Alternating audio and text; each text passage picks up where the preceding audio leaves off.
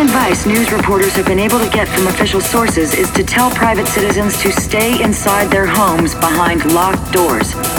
Do not venture outside for any reason until the nature of this crisis has been determined and until we can advise what course of action to take.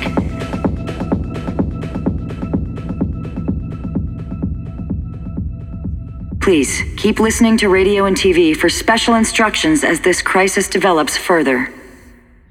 You cannot run from this. It will follow you.